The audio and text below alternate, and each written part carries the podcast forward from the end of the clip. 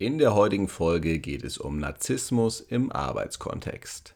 Als Experten für dieses Thema habe ich Dr. Ramsi Fatfuta eingeladen. Dieser beschäftigt sich in seiner Rolle als Wissenschaftler seit einigen Jahren mit der wissenschaftlichen Sicht auf das Thema, hat aber durch seine Arbeit als Personal- und Organisationsentwickler eines IT-Unternehmens gleichzeitig auch einen klaren Blick auf die Praxis und die Arbeitsrealität in Organisationen. Inhaltlich widmen wir uns zunächst der wissenschaftlichen Definition und den verschiedenen Ausprägungen von Narzissmus. Wir unterscheiden hier unter anderem den grandiosen und den vulnerablen Typ. Der Fokus liegt hierbei auf dem Persönlichkeitsmerkmal und nicht auf der narzisstischen Persönlichkeitsstörung. Darüber hinaus widmen wir uns auch der Frage, warum sich insbesondere in den oberen Führungsetagen vermehrt Menschen mit einer stark narzisstischen Neigung finden und welche Vor- und Nachteile diese Prägung im Führungsalltag haben kann. Bevor wir wie immer die drei Praxistipps von unserem Experten erhalten, gehen wir noch darauf ein, wie auch eine langfristige Zusammenarbeit mit narzisstischen Persönlichkeiten gelingen kann und wie Organisationen sie dabei unterstützen können. Ich bin Achim Freier von Mitgestalten und wünsche dir viel Spaß beim Zuhören.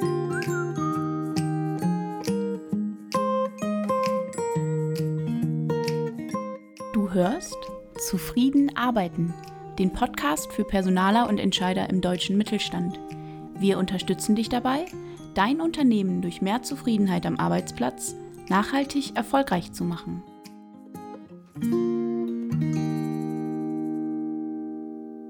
Hallo und herzlich willkommen, Ramsi Fatfuta im Zufrieden Arbeiten Podcast. Du bist vom Hintergrund her Wissenschaftler, hast als Psychologe viel geforscht zum Thema Narzissmus, was auch unser heutiges Thema sein sollte.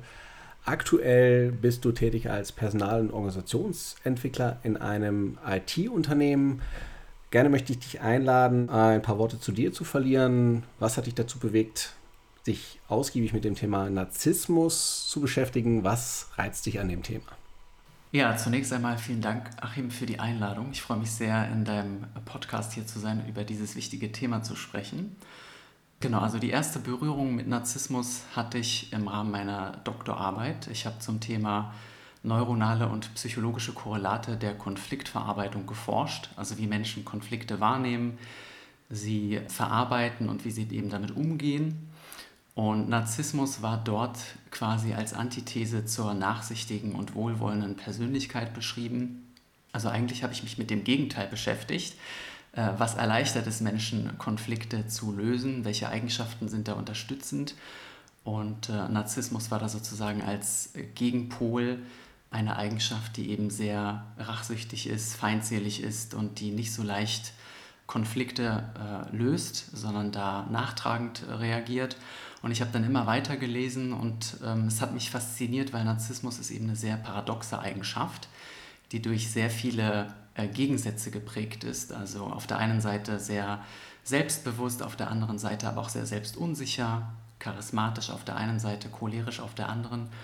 Und diese Gegensätze fand ich sehr spannend, weil mir das eben bei keiner anderen Eigenschaft begegnet ist. Hast du selbst in deinem beruflichen Werdegang schon mal die Erfahrung gemacht? Hast du schon mal unter stark narzisstisch geprägten Personen arbeiten müssen oder ist dir das bisher erspart geblieben? Also konntest du es bisher rein wissenschaftlich betrachten oder hast du da auch schon eine eigene Erfahrung gemacht? Ja, da muss ich natürlich diplomatisch antworten, um äh, niemanden auf den Schlip zu, zu treten oder der sich dann gekränkt fühlt. Also ich kann sagen, Narzissmus ist eine relativ häufige Eigenschaft im Arbeitskontext und auch ich habe in meiner beruflichen Laufbahn das eine oder andere Mal mit narzisstischen Personen zusammengearbeitet, sowohl auf der mitarbeitenden Ebene als auch auf der Führungsebene.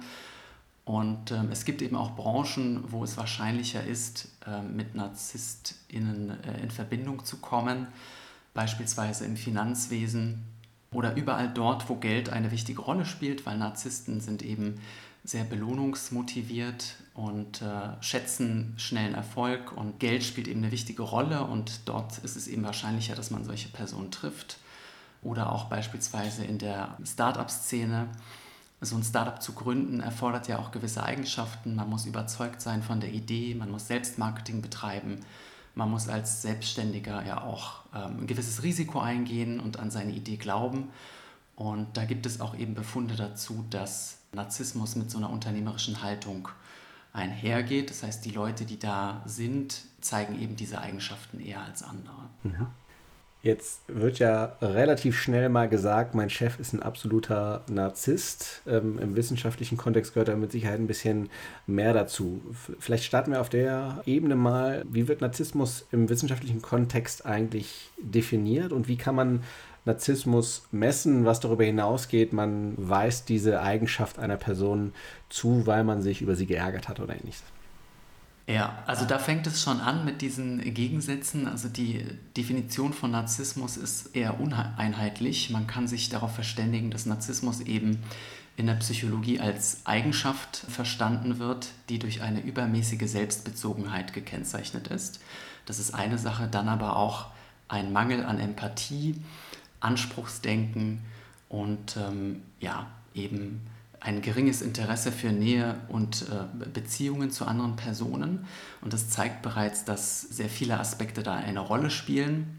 Grundsätzlich kann man sagen, dass Narzissmus eine Störung der Selbstregulation ist. Also es gibt so ein Selbstregulationsmodell, das eben sagt, narzisstische Personen kreisen sehr viel um das Selbst und es geht ihnen darum, den Selbstwert zu erhöhen und aufrechtzuerhalten, weil der Selbstwert von narzisstischen Personen eben über Situationen und Zeitpunkte hinweg eher instabil ist und ähm, also fragil sagt man dazu und er schwankt. Also sie haben einen schwankenden Selbstwert und deswegen unternehmen sie viele Dinge, um diesen Selbstwert eben aufrechtzuerhalten und zu erhöhen.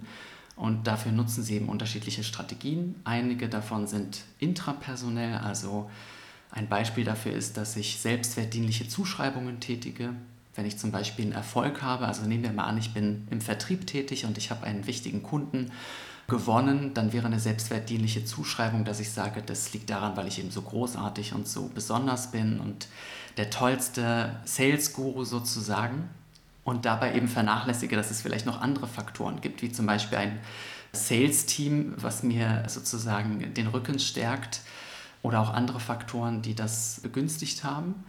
Also das ist so eine intrapersonelle Strategie und dann gibt es auch interpersonelle Strategien, dass ich beispielsweise ja, diesen Erfolg in den sozialen Medien oder sonst irgendwo publik mache, weil ich eben Anerkennung und Bewunderung von anderen Leuten erhalten möchte. Also es gibt unterschiedliche Möglichkeiten, wie man diesen Selbstwert immer wieder nach oben drückt. Wenn du von dem Selbstwert sprichst, tendenziell würde man ja wahrscheinlich einer Person, der man eine narzisstische oder eine starke narzisstische Ausprägung zuweisen würde, würde man ja sagen, die hat ein sehr starkes Selbstwertgefühl.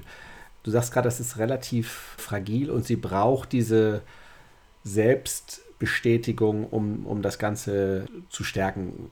Würdest du dann sagen, es gibt ganz viele Phasen, in denen das dann auch schwach ist, sozusagen, das Selbstwertgefühl dieser Person? Ja, also das hängt davon ab, welche Facette von Narzissmus man betrachtet. Also es gibt eine grobe Unterscheidung, ist die Unterteilung in den grandiosen und den vulnerablen Narzissmus. Der grandiose Narzissmus ist äh, sozusagen der großartige Narzissmus und ähm, spiegelt so ein aufgeblasenes Selbstbild wider. Und die Person glaubt eben an ihre eigene Überlegenheit und dass sie besonders kompetent und großartig ist. Und beim grandiosen Narzissmus ist es so, dass der Selbstwert, also der Selbst berichtete Selbstwert positiv oder hoch ist. Wenn man sich den vulnerablen Narzissmus anguckt, also den verletzlichen Narzissmus, ähm, dann sieht das wiederum anders aus. Diese Eigenschaft ist eher durch ein niedriges Selbstwertgefühl gekennzeichnet. Also der vulnerable Narzissmus geht eben einher mit einer großen Sorge an Ablehnung oder negativer Bewertung von anderen. Scham spielt auch eine wichtige Rolle beim vulnerablen Narzissmus. Und die fühlen sich eben bei kleinsten Kleinigkeiten leicht gekränkt. Also Dinge, die uns überhaupt gar nicht als Kränkung auffallen würden, sind für die schon kränkend und negativ und die haben dann eben einen eher geringen Selbstwert. Also das zeigt wiederum auch, dass es sehr stark davon abhängt, welche Facette man betrachtet. Mhm. Sind Denn wenn wir jetzt über Führungskräfte sprechen, ja, es wird ja häufig in Verbindung gesetzt, äh, Narzissmus und, und Führung, sind da beide eben beschriebenen Facetten gleichermaßen zu finden oder finden wir in Führungspositionen dann eher sozusagen den grandiosen Narzisst oder die grandiose Narzisstin, wenn wir es so wollen? Ja, ähm, tatsächlich ist es so, dass die bisherige Forschung dazu fast ausschließlich den grandiosen Typ in Anführungsstrichen angeguckt hat. Das liegt daran, weil der grandiose Narzissmus eben mit Aspekten zusammenhängt, die ja mit Extraversion zusammenhängen. Also grandioser Narzissmus hängt positiv mit Extraversion zusammen. Also man ist äh, aktiv, man ist äh, dominant, man hat eine positive Ausstrahlung und weniger mit dem vulnerablen Narzissmus, der eher so mit neurotischen Aspekten zusammenhängt. Sowas wie sich zurückziehen oder in sich gekehrt sein. Und vereinfacht gesagt kann man sagen, der grandiose Narzissmus ist der laute Narzissmus, der ist leicht, leichter sichtbar, weil ich sehe ja natürlich, tritt jemand charismatisch und bestimmt auf, als wenn sich eher jemand zurückzieht. Und wenn man sich da die Befunde anguckt, dann ist es tatsächlich so, dass Führung eben mit Narzissmus zusammenhängt. Also narzisstische Personen sind eher in Führung und andersherum, wenn ich in Führung bin, zeige ich auch eher narzisstische Tendenzen. Und es gibt auch Befunde dazu, dass das auch mit der Führungsebene noch einmal ansteigt. Das heißt, im oberen Management findet man noch mehr dunkle äh, Persönlichkeitseigenschaften als vielleicht auf dem Einstiegslevel, wenn ich jetzt Teamleiter bin oder Teamleiterin. Dann wiederum im mittleren Management mehr und im Top-Management ist es dann nochmal besonders stark ausgeprägt. Okay, das heißt, wenn wir auf die oberste Ebene einer, einer Organisation schauen, ist die Wahrscheinlichkeit relativ hoch, dass wir es da mit Personen zu tun haben, die eine starke narzisstische Prägung aufweisen. Was steckt dahinter? Warum ist es so, dass narzisstische Personen eher in den Führungspositionen landen? Einmal ist wahrscheinlich dieses Man ist wer, ne? diese gesteigerte Selbstwert, der dadurch entsteht. Was führt da noch hin?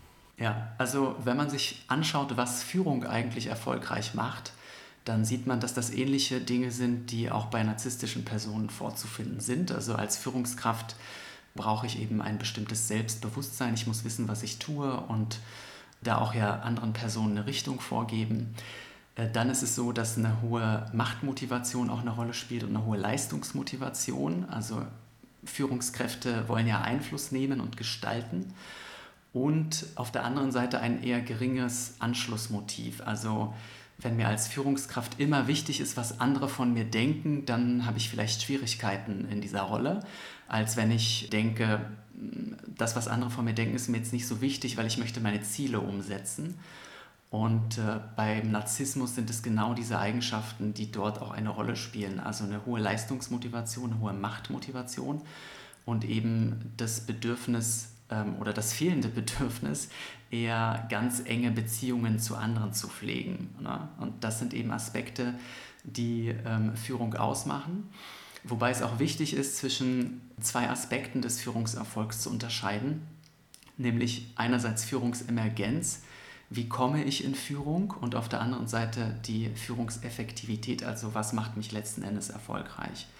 Und beim Narzissmus ist es so, dass, also denen fällt es leicht, sozusagen in Führung zu kommen, weil sie als Führungskräfte eher wahrgenommen werden, weil das genau diese Aspekte sind, die auffallen. Also sie treten bestimmt auf, sie können andere für sich und ihre Ideen gewinnen, sind charismatisch. Das heißt, das fällt auf und man schreibt das der Person zu, dass es jemand, der Führung übernehmen kann.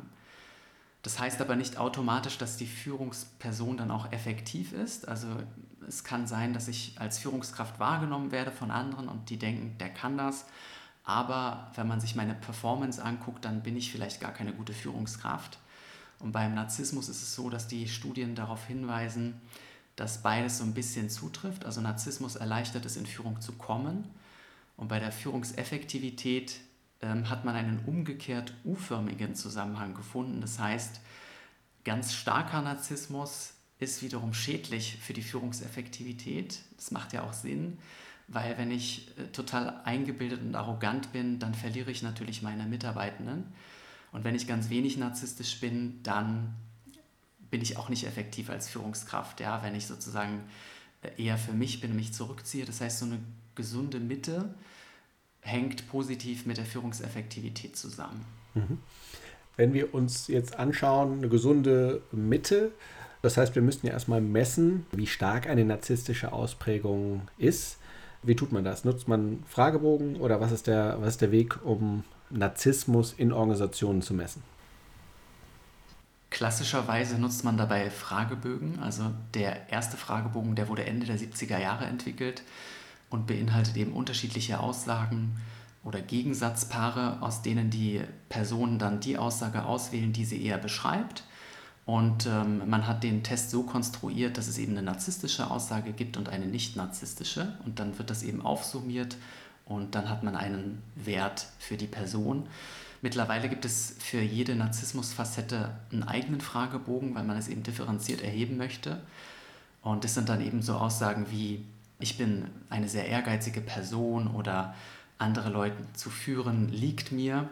Also der klassische Weg geht über den Fragebogen, wobei man in den letzten Jahren festgestellt hat, dass Fragebögen ja nicht so geeignet sind für Narzissmus, weil narzisstische Personen auch dazu neigen, sich selbst in einem bestimmten Licht äh, darzustellen und dementsprechend durchschauen sie auch so einen Fragebogen und kreuzen da eben auch Dinge an, ähm, die vielleicht auf ein anderes Verhalten hinweisen als das, was sie zeigen. Beispielsweise habe ich mit meiner Arbeitsgruppe ein implizites Verfahren entwickelt, um Narzissmus eben indirekt zu messen, also ohne Fragebogen. Und das geschieht dann über Reaktionszeiten, wo die Leute dann eben auf bestimmte Begriffe reagieren und dann schaut man eben, auf welche Begriffe wird schneller reagiert, auf welche langsamer. Und dann kann man eben ausrechnen, wie narzisstisch eine Person ist. Und es gibt auch noch im, also experimentell ein paar Ansätze, wie zum Beispiel den Pronomenindex, der mittlerweile aber auch kritisiert wird, also dass man schaut, wie häufig äh, spricht jemand von sich, ne? also ich, mir, mein, im Verhältnis zu anderen Personen. Da kann man so einen Index bilden. Und einige Studien zeigen dann auch, dass der mit Narzissmus zusammenhängt. Oder auch die Unterschriftengröße von CEOs wurde untersucht. Ähm, da hat man beispielsweise gefunden, dass je größer die Unterschrift des CEOs ist, desto narzisstischer wird er eben auch von anderen wahrgenommen. Das sind so experimentelle Ansätze, die es da noch gibt, aber klassischerweise geht das Ganze noch über einen Fragebogen. Ich meine mich zu erinnern, dass bei einem LinkedIn-Beitrag, den du mal gepostet hast, dass du darauf hingewiesen hast, dass auch die Anzahl der Bilder des CEOs auf der Webseite oder in, Unternehmens, in der Unternehmenskommunikation äh, herangezogen werden kann. Was hat es damit auf sich? Genau, das ist der sogenannte CEO-Index und da sammelt man sozusagen natürliches Verhalten, was über den CEO ersichtlich ist, also klassischerweise eben äh, auch sein Foto oder ihr Foto, es gibt ja auch weibliche CEOs, also das Foto ähm, und dann wie groß dieses Foto beispielsweise ist. Ne? Und da ist die implizite Annahme, dass äh, wenn sozusagen der Person es wichtig ist, dass sie als bedeutsam und großartig wahrgenommen wird, dass sie natürlich möchte, dass das Bild äh, viel Raum einnimmt. Und äh, es gibt dann noch andere Indikatoren, wie beispielsweise der Verdienst der Person, der dann auch nochmal ins Verhältnis gesetzt wird mit dem Verdienst anderer Personen auf einer ähnlichen Stufe. Und alle diese Indikatoren werden dann zusammengerechnet und dann wird eben so ein Index gebildet. Und dieser Index hängt eben auch mit Narzissmus zusammen. Ja. Okay.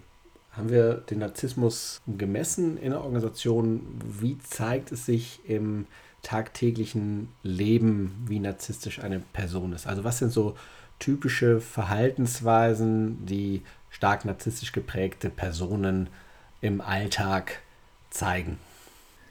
Ja, da kann man sich eigentlich die gesamte Palette angucken, die Narzissmus im Grunde ausmacht. Das eine ist natürlich diese übertriebene Selbstbezogenheit, also dass vieles in Bezug auf das eigene Selbst gesetzt wird. Ne? Wenn ich jetzt beispielsweise in einem Meeting bin, dass die Person sofort guckt, ist das jetzt für mich bedeutsam, kann ich da irgendwie mich positionieren und glänzen.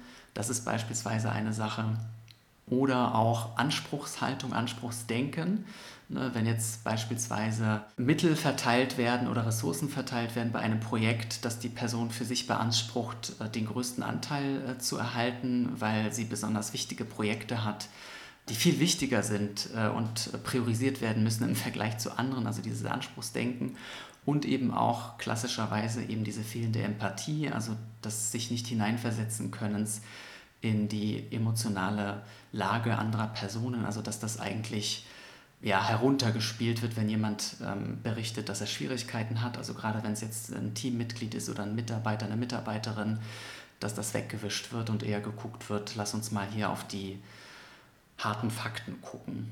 Ja, das sind so Beispiele. Natürlich kann man dann noch weiter gucken. Kontraproduktives Arbeitsverhalten ist auch ein Korrelat, also das ist Verhalten, das der Organisation schädigt. Also ganz klassisch, dass man ähm, schlecht über andere redet, dass man jemanden mobbt, aber auch, dass man Informationen oder Ressourcen missbraucht für eigene Zwecke. Also beispielsweise in der Arbeitszeit private Dinge erledigen oder Arbeitsmittel für private Zwecke verwenden. Das ist jetzt eine sehr negative Ausprägung zum Beispiel. Mhm. Wenn man das so hört, würde man erstmal sagen, ja, ab einer bestimmten Führungsebene, wo man vielleicht auch ein bisschen weiter entfernt sein muss von Menschen. Man sagt ja auch, je höher man in der Hierarchie steigt, desto einsamer ist man. Da wäre jetzt für mich äh, eine spannende Frage, liegt es daran, dass Narzissten vielleicht auch eher nach die, die Einsamkeit mögen oder eine gewisse Distanz mögen und deshalb sind sie einsam? Oder ist es tatsächlich etwas, was mit der Führungsrolle ein, einhergeht? Wäre aber eine, eine andere Frage, können wir vielleicht äh, nachher nochmal drauf eingehen. Die Frage ist, wenn wir jetzt so viele negative Aspekte haben, die narzisstische Führung mit sich bringt, sollte eine Organisation dann vielleicht eher verhindern, äh, narzisstische Personen in Führungskräfte zu bringen? Oder was sind die positiven Seiten einer narzisstischen Prägung in einer Führungsrolle? Ja, also ich würde nicht sagen, dass eine Organisation verhindern sollte, narzisstische Personen in Führung zu bringen, weil das eben ein zweischneidiges Schwert ist. ist. Das eine geht nicht ohne das andere. Und es gibt tatsächlich, also ich persönlich würde mich so weit aus dem Fenster lehnen und sagen, es gibt mindestens genauso viele positive Aspekte wie negative. Ein Beispiel ist eben die Führungsemergenz, also dass die Person leichter in Führung kommt, vor allem in führungslosen Gruppen. Also wenn beispielsweise nicht ganz klar ist, wohin sollen wir uns jetzt bewegen, wie sollen wir uns orientieren, dann kann jemand, der eine narzisstische Persönlichkeit hat, da auch Stabilität und Klarheit schaffen. Da gibt es auch ähm, Studien, die das zeigen, dass insbesondere in Krisensituationen oder in unsicheren Situationen gerade narzisstisch geprägte Persönlichkeiten da auch wirklich unterstützen können, weil sie das Ruder in die Hand nehmen und die Organisation aus diesem schwierigen Fahrwasser wieder rausholen können. Damit einhergehend, Charisma ist auch eine wichtige Eigenschaft. Also narzisstische Personen können unfassbar charismatisch auftreten, andere Leute von sich und ihren Ideen überzeugen. Und wenn es ein komplexer Change-Prozess ist, wo viele eben ja, kritisieren oder skeptisch sind, ist es denn das Richtige, was jetzt eingeführt oder gemacht werden soll, da kann eben dieses Charisma auch helfen, die Leute auf die Seite zu ziehen und eben an einem Strang zu ziehen.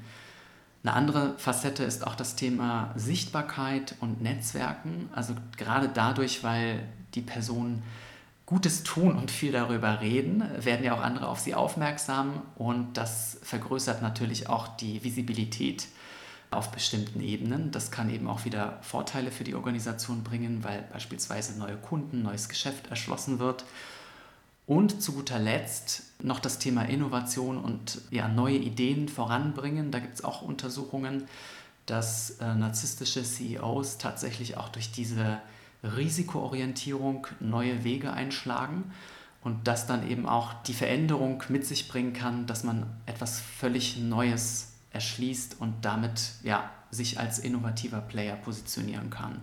Also insgesamt viele positive Aspekte auch, die narzisstische Führungskräfte in Organisationen auch bewirken können. Vielleicht einhaken an, an der Stelle, wenn wir jetzt die positiven Aspekte haben. Du hast vorhin davon gesprochen, dass es sehr branchenunterschiedlich ist. Ja, ich stelle mir jetzt so vor, dass Personen mit einem starken, jetzt laienhaft gesprochen, Helfersyndrom im, äh, im sozialen Bereich, dass es da durchaus größere Schwierigkeiten geben wird, eine Person zu finden, die diese narzisstischen positiven Züge mitbringt ist das was, was, was man da auch findet? Also wenn man sich die, die Branchenunterschiede anschaut, dass es da möglicherweise auch an Narzissmus fehlt in einigen, in einigen Branchen? Ja, also tatsächlich äh, ist es so, dass ich in meinen eigenen Studien nie Branchenunterschiede gefunden habe. Früher hat man eben angenommen, dass Narzissmus ganz klar in diesen businessorientierten Bereichen vorkommt, also Finanzen, Sales, Versicherungen und so weiter und eher NGOs oder der soziale Bereich, Pädagogikbereich eher etwas ist, was für narzisstische Personen unattraktiv ist. Mittlerweile weiß man aber, dass Narzissmus ja viele Gesichter hat und es gibt auch den sogenannten kommunalen Narzissmus. Das ist eben Narzissmus, der ähnliche Motive verfolgt wie der Narzissmus, den wir klassischerweise kennen, also Macht, Einfluss und so weiter, aber das mit anderen Mitteln tut, nämlich genau durch andere unterstützen, helfen, sich als in Anführungsstrichen Moralapostel aufspielt und diese Art von Narzissmus kann eben auch in helfenden Berufen sehr stark vorkommen. Meines Wissens gibt es da auch erste Befunde dazu. Das fällt natürlich weniger auf, weil was auffällt ist, dass es jemand, der oder die sehr hilfsbereit ist, unterstützt. Und ähm, das Motiv dahinter kann aber auch ein sehr narzisstisches sein, weil man eben dadurch auch Aufmerksamkeit und Anerkennung erhält. Also in unseren eigenen Studien haben wir das Wolfs im Schafspelz genannt. Also nach außen hin jemand, der völlig unscheinbar ist und ähm, ja, nett, lieb und fromm, aber auf der anderen Seite eben diese narzisstischen Motive mit sich bringt. Bin mir nicht ganz sicher, ob das jetzt für Mutter Teresa zutrifft, die ja Weltruhm erreicht hat, durch ihre Tätigkeiten anderen zu helfen. Sozusagen wäre ja ein ganz interessanter Fall, sich das da an der Stelle mal, mal anzuschauen. Ähm, wenn wir jetzt die positiven Aspekte uns nochmal äh, vor Augen führen, woher kommt dieser negative Ruf, den Narzissmus, ich kenne jetzt nur für den deutschsprachigen Raum sprechen, mit sich bringt und warum werden diese positiven Seiten so selten in den Vordergrund gerückt, gerade wenn es um die Besetzung von Führungspositionen geht? Ein Aspekt ist meines Erachtens die Pathologisierung von Narzissmus. Also wenn man von Narzissmus spricht, dann haben ja viele automatisch die narzisstische Persönlichkeitsstörung im Kopf, die es ja auch tatsächlich gibt, aber deren Auftretenshäufigkeit in der Bevölkerung eher selten ist. Also da reichen die Studien von 0 bis ungefähr 6 Prozent. Aber das ist eben das, was im Kopf der Leute hängen bleibt. Narzissmus ist eine Krankheit, ist eine Störung und äh, damit sind eben auch diese negativen Attribute assoziiert. Und natürlich auch ein weiterer Grund, in der Alltagssprache ist Narzissmus eben mit diesen Punkten verknüpft. Ne? Also überall, wenn ich selber jetzt im Internet recherchiere oder mit anderen Leuten spreche, dann spricht ja jeder von toxischer Führung, toxischem Arbeitsumfeld oder toxischer Beziehung. Und das hat sich so ein bisschen verselbstständigt, dass in die Alltagssprache eben dieser negative Touch eingeflossen ist und daher diese positiven Aspekte gar nicht sichtbar sind, weil wenn jemand besonders charismatisch auftritt oder selbstbewusst ist oder etwas erreicht hat, dann würde man ja nicht sagen, die Person ist narzisstisch, sondern man würde sagen, das ist jemand, der mitten im Leben steht mit beiden Beinen, der ähm, weiß, was er möchte und Tolles erreicht hat. Da würde man jetzt nicht Narzissmus sagen. Und ich glaube, und das ist ein weiterer Punkt, die Medien spielen da auch eine wichtige Rolle, weil eben auch eher negative Publicity gezeigt wird. Ne? Also wenn beispielsweise, ich möchte jetzt keine Person nennen, aber bestimmte Leute in der Politik etwas tun, dann sind es ja meist die negativen Aspekte, die dann eben gezeigt werden und weniger die positiven Aspekte. Hm.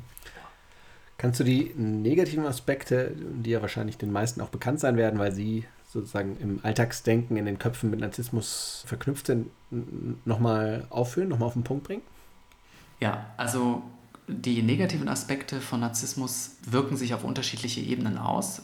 Wenn ich jetzt in der Firma bin und da gucke, was passiert mit den Mitarbeitenden, dann wirkt sich das als erstes beispielsweise auf die Einstellungen der Mitarbeitenden aus. Also dass sie unzufrieden mit ihrem Job sind zum Beispiel oder eine geringe Verbundenheit mit der Organisation verspüren und sich auch weniger stark mit der Organisation identifizieren. Das ist das eine. Dann Wohlbefinden ist eine weitere Facette, wirkt sich negativ auf das psychologische Wohlbefinden der Mitarbeitenden aus, aber auch auf das körperliche Wohlbefinden. Da gibt es auch Effekte, dass äh, Krankentage beispielsweise zunehmen. Wenn es besonders stark ist, dann die Fluktuation natürlich auch steigt. Und kontraproduktives Arbeitsverhalten habe ich auch genannt, dass eben Verhaltensweisen an den Tag gelegt werden, die der Organisation schaden. Also beispielsweise, dass sehr risikoreiche Entscheidungen getroffen werden, die eine Organisation auch gegen die Wand fahren können. Und das mit dem kontraproduktiven Arbeitsverhalten ist besonders tückisch, weil sich das auch auf die Mitarbeitenden auswirkt. Also wenn die Führungskraft sich negativ verhält, dann wird das auch von den Mitarbeitenden gespiegelt und die zeigen ähnliches Verhalten, weil sie wahrscheinlich frustriert sind und ähm, dem Ganzen Luft auch machen wollen. Ne? Also das ist etwas, was sich da auch zeigt. Und ganz übergeordnet gesehen wirkt sich das auch auf die Organisationskultur aus, also dass eben bestimmte Regeln und Normen nicht eingehalten werden, bestimmte Werte nicht eingehalten werden, wie Respekt zum Beispiel oder Vertrauen. Ähm, und das kann eben eine ganze Organisation dann schaden. Okay, wenn wir jetzt eine Person mit einer starken narzisstischen Prägung in der Führungsposition haben, Du hast vorhin ein paar positive Punkte genannt. Schafft es vielleicht, die Menschen mitzureißen, zu begeistern in Krisensituationen, das Team möglicherweise auch äh, herauszumanövrieren aus dieser Situation. Wie ist das aber, wenn man langfristig mit einer narzisstisch geprägten Person zusammenarbeitet oder wenn jetzt gerade keine Krise ist? Wie zeigt sich das dann? Ja, also da gibt es Befunde, die zeigen, dass eben mit der Zeit die negativen Seiten hervorstechen. Also im Erstkontakt oder wenn man die Person in die Organisation holt, ähm, überwiegt dieser positive Eindruck und mit der Zeit verschwimmt das Ganze, die negativen Aspekte kommen zum Tragen.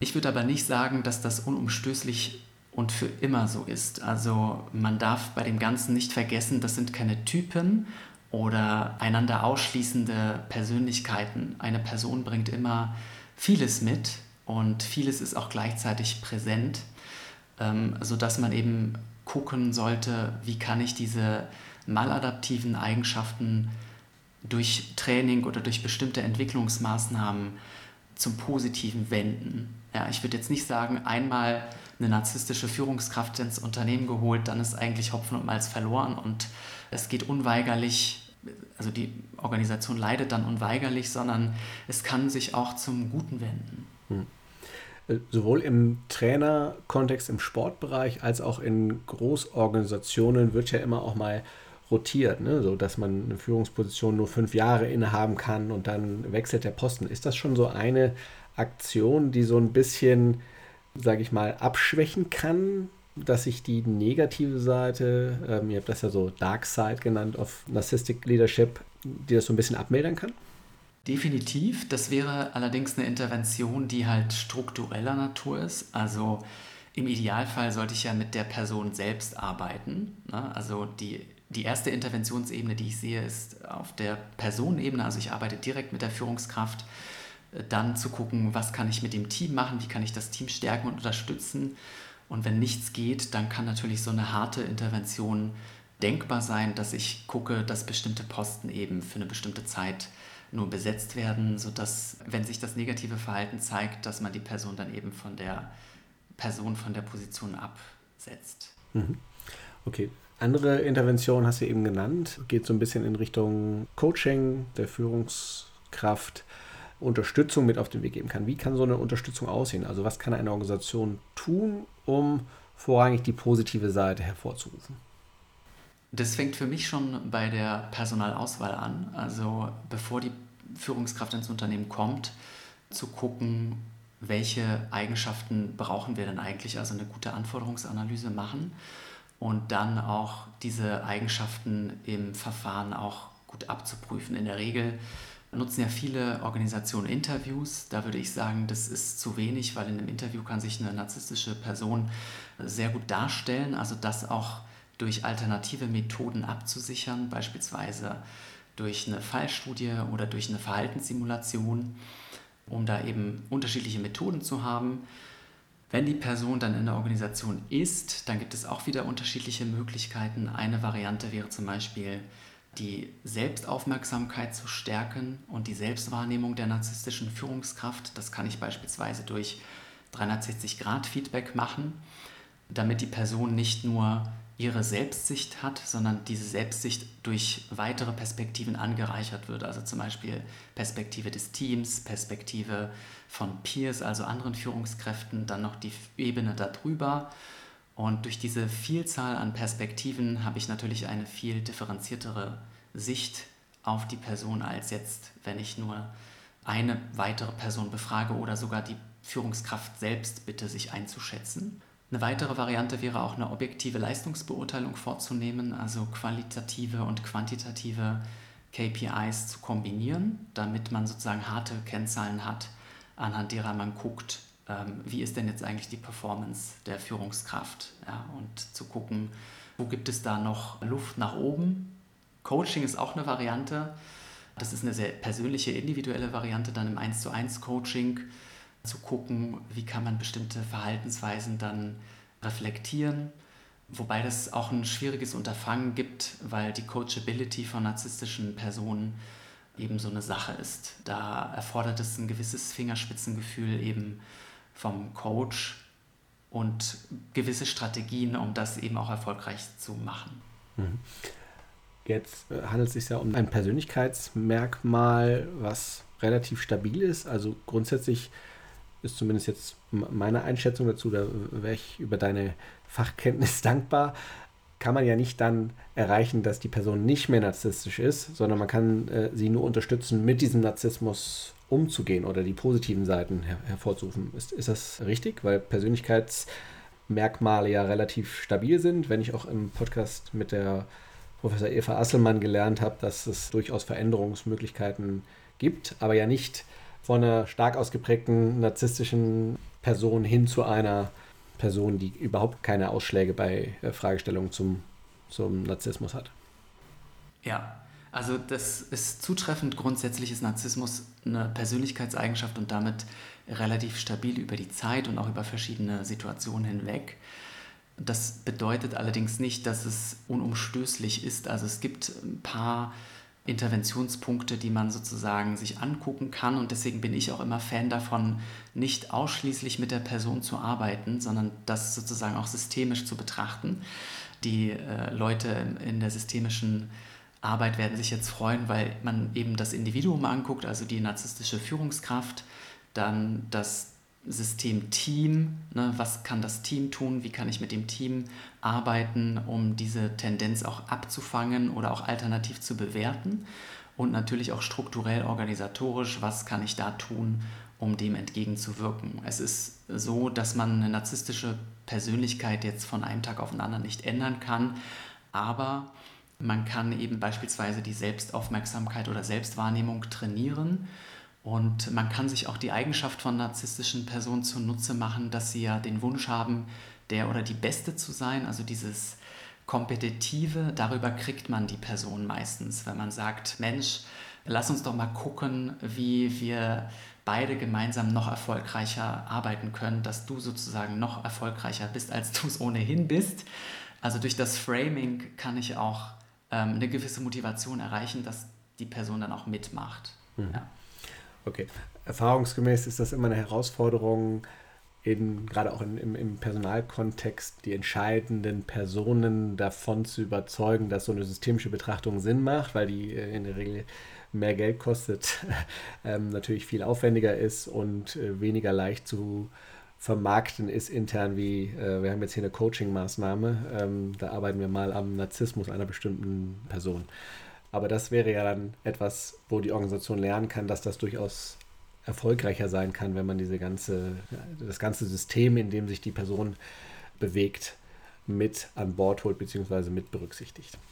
Wir sind schon am Ende unserer Zeit. Ich würde gerne mit dir ganz kurz abschließend nochmal so auf die persönliche Ebene gehen. Ja? Eine Führungskraft hat jetzt durch ein entsprechendes Messverfahren, welches auch von den genannten auch immer gespiegelt bekommen, was ja schon mal eine Herausforderung wahrscheinlich ist für die narzisstisch geprägte Person, die sich das ja wahrscheinlich eher nicht selbst zuschreiben würde, dass sie eine starke narzisstische Ausprägung hat. Was kann diese Person tun? Was könnten erste Schritte sein für diese Person, um vielleicht auch selber dafür zu sorgen, dass sich eher die positiven Aspekte, die du beschrieben hast, zeigen? Ja, also ein erster Schritt wäre in meinen Augen, das Feedback ernst zu nehmen. Das ist leichter gesagt als getan, aber vor allem, wenn das Feedback aus unterschiedlichen Perspektiven oder Reihen kommt, auch aus ne, verschiedenen Hierarchiestufen, dann ist es meist ein Beleg dafür, dass da etwas dran ist, also genau hinhören und nicht einfach beiseite schieben. Dann auch, was sich bewähren kann, ist, dass man das erstmal mit einer vertrauensvollen Person bespricht. Also da gibt es auch ein paar Berichte darüber in der Literatur, sich einen vertrauenswürdigen Sidekick zu suchen, mit dem man das bespricht. In der Regel gibt es äh, häufig so eine Konstellation, dass die Person, auch wenn sie sehr herausfordernd sein kann, dann doch in der Regel mindestens eine vertraute Person hat, mit der sie Dinge äh, bespricht und austauscht. Und die Person kann dann ja auch so eine Scharnierfunktion übernehmen, dass sie ähm, gewisse Effekte, die negativ sind, auch abpuffern kann, wenn die jetzt beispielsweise weiter ans Team gehen.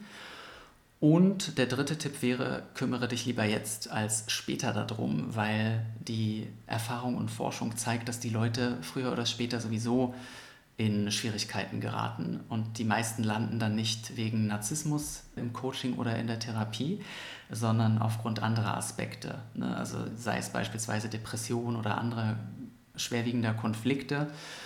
Wenn man das Gefühl hat, ich werde jetzt aufgrund meiner Persönlichkeit äh, quasi angesprochen, dass da irgendwas schwierig ist, dann ist das eigentlich schon der Ansatzpunkt, anstatt abzuwarten, weil es wird dann eigentlich nur noch schlimmer.